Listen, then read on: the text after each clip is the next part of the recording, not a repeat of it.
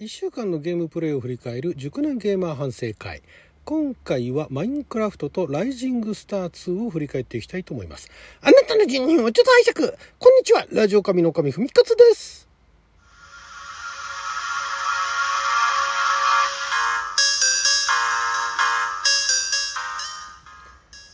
今週はねあんまりやらなかったんですね。まあここ最近ねゲーム、まあ、ちょいちょいプレイはしてるんですけれどもまずあのせっかくねこの番組ページの方に えー、俺たちできるかなのリンクを貼ってるのにもかかわらずなんかねあの編集して YouTube にアップするっていうのがここのとこね滞ってるんですね。最後にアップしたのあれかな？メール探偵 PL の3面かな？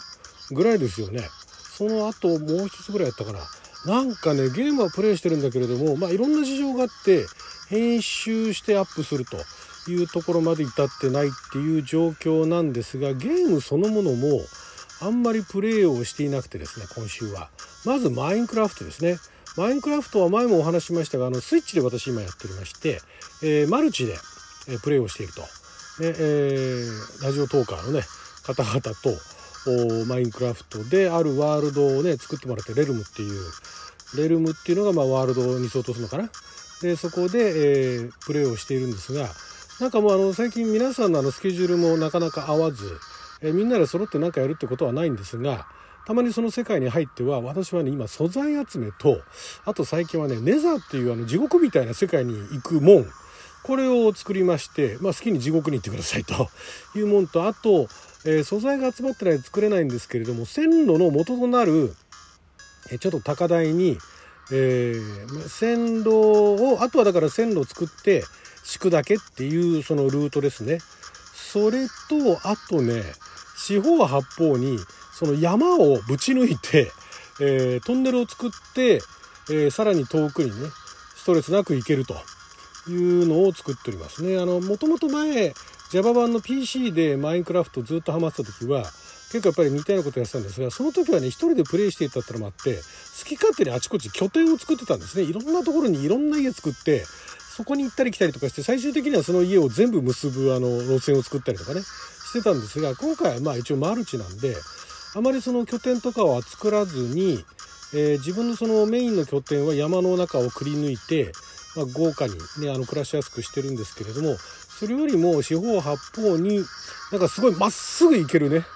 まっすぐ行ける道っていうのを何本か作ってますね。それはそれでね、楽しいんですよ。もう結局ね、ただひたすらね、コポコポコポコポね、穴を開けていくっていうのが、何でしょう、あの砂場でね、一心不乱にあの、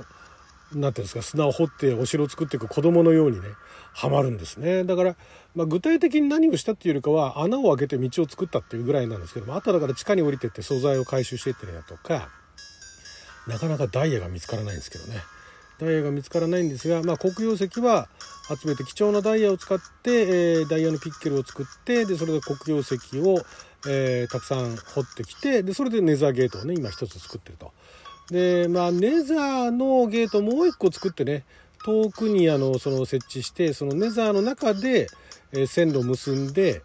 なんかあの行きたいなとは思ってはいるんですがで他のあのメンバーの方は、まあ、そちらそちらでちょこちょことなんかまたあの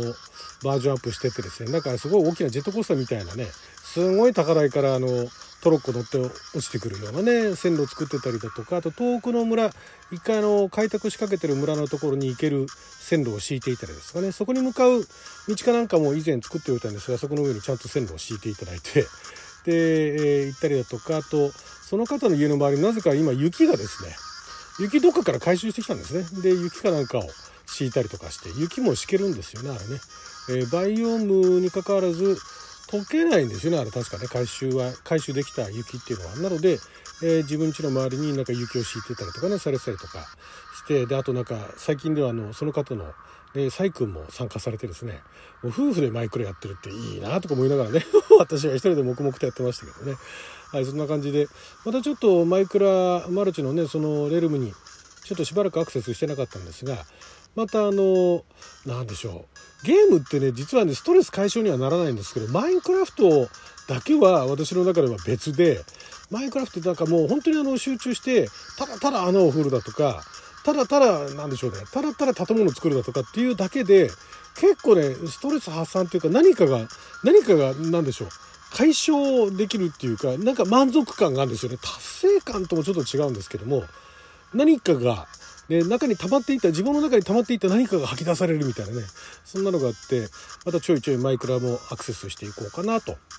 そして「ライジングスター2」1の存在知らないんですけども2が実は昨年 PC 版がリリースされてて簡単に言えばどういうゲームかっていうとバンドを育成していくゲームなんですがバンド育成みたいなねアーティスト育成となると日本だとあのあれがあるじゃないですか。アイドルマスターとかね。そういうアイドルを育てていくゲームっていうのがまあ古くはあのお姫様を育てていくねプリンセスメーカーなんていうのが日本のその何ていうんですかあの育成ものの元祖と言われてますけれども今はそのアイドルをね育ててプロデューサーになってね、えー、育成していくっていうのが日本ではあ結構メジャーですけれどもその海外ので海外でも別にそんなに人気があるわけじゃないんですがそのバンドをね育てていくと。でこれあの、まあ、ソフトのお値段自体も安かったんですけどもただ最初なかなか手が出なかったんですね。日本語対応してなかったっていうのもあったんですがただこの前のあのサマーセールで珍しく20%オフだったんでじゃあ今買っちゃうかなと。で、えー、まず2時間やったんですがこれがねそのアイドルマスターやったことはないんですが、まあ、やられてる方の動画とか見てて結構あのエフェクトが派手だったりだとかキャラクターがねあるところで歌って踊ったりだとかしてでその歌もいろんな種類があってね。すごいあの育てる楽しみっていうのがもうすごい分かりやすくあるんですけどもその「ライジングスター2」はパッと見ねそういう派手な演出ってのは一切ないんですよ。バンドの、バンドを集めて自分のキャラメイクしたりだとか、バンドにあのお金が貯まってったら衣装をね、あの、なんか作ったりだとか、買ってあげたりだとかっていうのはできんですけれども、そういう派手な演出ってのはほとんどなく、で、ライブかなんかをやったりする時も、そのライブの演出もみんな同じなんですね。どのバンドがライブやっても、あの、自分とは違うねバンドがあのライブやってるとこかなんかを見たりもすることもできるんですけどもそれも全然違うしで曲もいろんなタイトルをねつけてでいろんなピースを集めていろんな曲を作れるんですけどもじゃあそれあの再生したらみんな同じ曲なんですねただその曲の要素として何でしょう例えば何かいろんなテーマがあったりとかしてそれに沿った曲ででそれのあの演奏テクニックも練習していけば上達するしとかだからね演出は一切派手ではないんだけれども実は裏に結構細かい要素があって。ね、その歌を聴いて例えばそのオーディエンスが喜んだりだとかあの集まったお客さんどれだけ集めたかだとかあとそのライブで作ってねあのグッズを販売したらどれぐらい売れただとか結構ねもうあの本当絵は飾りでなんか数字でバンドを育成しているっていうようなそんなゲームなんですね。だから、そういうゲーム、ある種のシミュレーションですけれども、私そんな好きじゃないんですが、ただね、その、取ってつけたようなグラフィックの緩さが、なんかちょうどいいんですよね。なんか派手な演出もないし、かっこよくもないんだけれども、なんかね、突っ込みどころ満載なんだけれども、なんかついついやっちゃうっていうのがあって、これね、ちょっとしばらくね、やり続けて、これこそあの動画編集してアップしたいんですけど、ちょっとなかなかね、そこまで手が回らず。で、1回目なんかは途中からの、私の声がなんかあの、録音できてなくて、ゲームの音は残ってるんですけども、だからこれ後で収録して、収録ってか後で編集して、後乗せでね、そのゲームの解説とかもやっていこうかなと思うんですが、これはね、本当にね、誰にでもおすすめできるゲームじゃないんですが、で、しかも本当あの、地味なんですよ。演出なんかも、もうアイマスの、その演出の100分の1ぐらいしかなんかあの何て言うんですかね表現っていうものがないって言っていいぐらいパッとしないしその自宅とか言ってもパッとしないし練習とか言ってもプラクティスっていうボタンでね何日稽古するっていうだけでズダラカズダラカズダラカズダラカとか言ってねで経験値が溜まったみたいなね。それしかないんだけれどもなんかねやっちゃうんですね。そこのバランス何なんだろうな。あの、例えばライブハウスとか行って、で、なんか取ってつけたようなキャラクターが、なんか、いるんだけれども、なんかあのそこでね、いつライブやるからね、参加しないとかってテキストでね、文字だけで言われて、じゃあ参加するするだとかね。で、あとあの自分が、あその、いくつかの複数のバンドの合間に、えー、ライブをやるっていうのもあるし、あとなんかバンドバトルみたいなのもあるんですけども、バンドバトルとか言って言っときながらも、全然バトルするような演出はないんですよ。なんだけどね、なんかね、なんだろう、あれは情報を情報の配置の仕方が絶妙なのかあの本当に気合の抜けたあのグラフィックに逆にやられちゃってるのかわからないですけども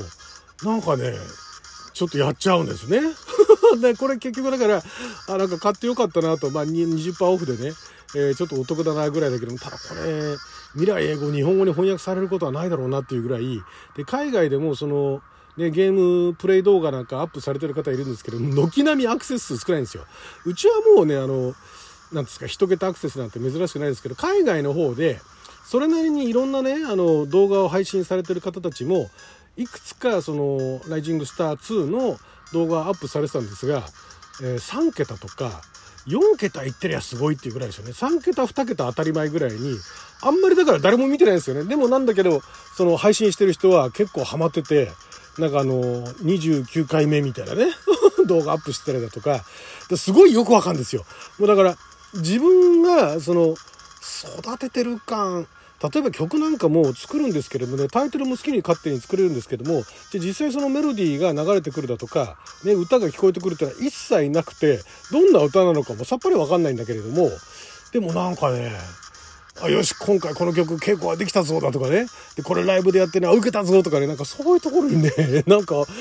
なんでしょう楽しさっていうかねあこんなんでも人って楽しめるんだなって改めてなんか自分が何が好きなのかよくわかんないけどこんなんでも楽しめるんだっていう気づきがありましたね。これはまたしばらくやっていきたいと思うんでこれこそね、えー、いずれあの動画の方をねアップしていきたいと思いますんでよかったら見に来てください。はいということで12分間の貴重なお時間いただきありがとうございました。それじゃあまた。